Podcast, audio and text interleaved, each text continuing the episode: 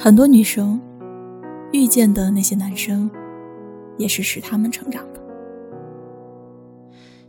曾经看到过这样一句玩笑话，说：男生一定要好好珍惜那个翻你手机的女生，因为说不定以后你再也遇不上她了，遇上的都是那些爱翻你钱包的女生。很多男生的感情总是后知后觉，在得到的时候不珍惜。失去了才后悔。记得郑爽跟张翰谈恋爱的时候，还是个不会处理感情的女孩。她为了张翰去整容，放弃拍戏，就好像所有第一次恋爱的女生一般。后来遇见了胡彦斌，郑爽好多了。她会用更成熟的方式去对待感情，即使放手时也很洒脱。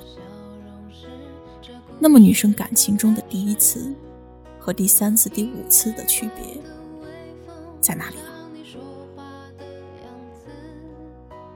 第一次遇见喜欢的人，只要你看到他一次，你就会小鹿乱撞，完全不敢用眼神直视他，只敢用余光看他是否也在看你。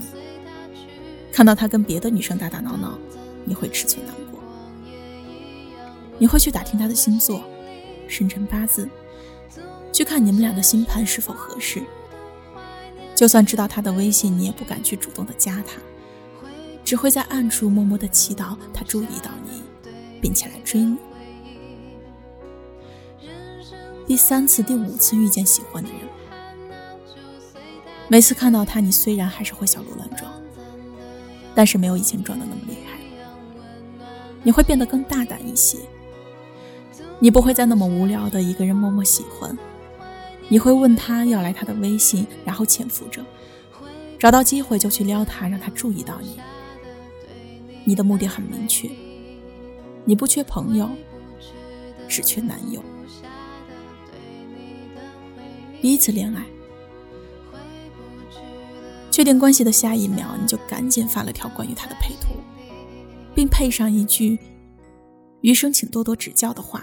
在朋友圈里，你内心巴不得站在城市最热闹的大街上，开心的向全世界的人公布你谈恋爱了。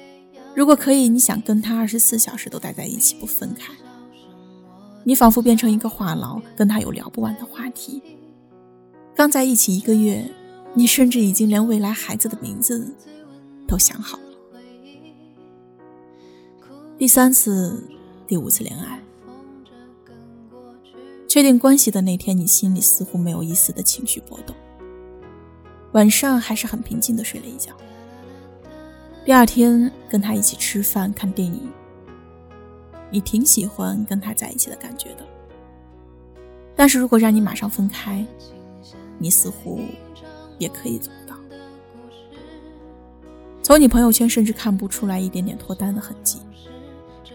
要不是别人问起你，你甚至不愿意主动跟人说自己有男友。这并不代表你把他当成备胎，只不过爱情这东西你也说不准，指不定两个人什么时候就分手了。这并没有什么好炫耀的。第一次吵架，此刻的你心里有满满的安全感，思路也很清晰。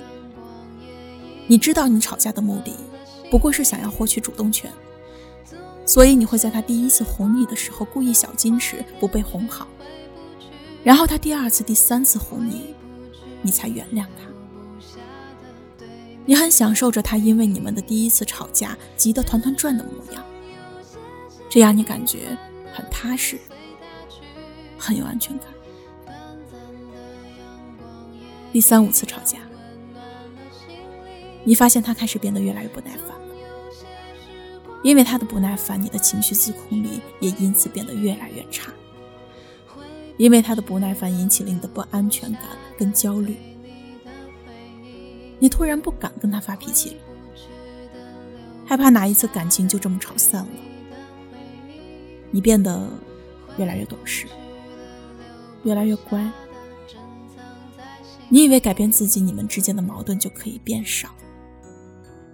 后来你发现感情。如果只靠一个人的努力是没有用的第一次分手你一个人在家里哭的肝肠寸断身边的朋友都在劝你可是你一句话都听不进去你不停的看着手机看他有没有发信息打电话给你结果手机屏幕永远都是漆黑一片你晚上买了酒，把自己灌醉，下意识的希望自己喝多了有勇气去找他。是的，你喝多了。你给他打了无数个电话，发了无数条短信，都石沉大海。你感觉你可能再也不会喜欢上任何人。第三五次分手，你淡定的删了他的微信，拉黑了他的电话。这么做的目的是防止自己万一哪天不小心跟朋友喝多了。会打电话骚扰他，所以你提早切断了自己的一切后路。你请了一天假，把自己关在房间里一天一夜不吃不喝，难过了就哭，哭累了就睡，就这样浑浑噩噩的过了一天。第二天闹钟响起，你起床洗了把脸，敷了片面膜，化了对于同事来说许久不见的精致妆容。穿上了最近最喜欢的一件衣服，背上了最贵的包，跟没事人一样上班去了。第一次的时候，总是新鲜感掺杂着这些兴奋，那种第一次的喜悦感是很难用言语去描绘的喜悦，因为那个时候我们都还很年轻，各种观念还是很模糊。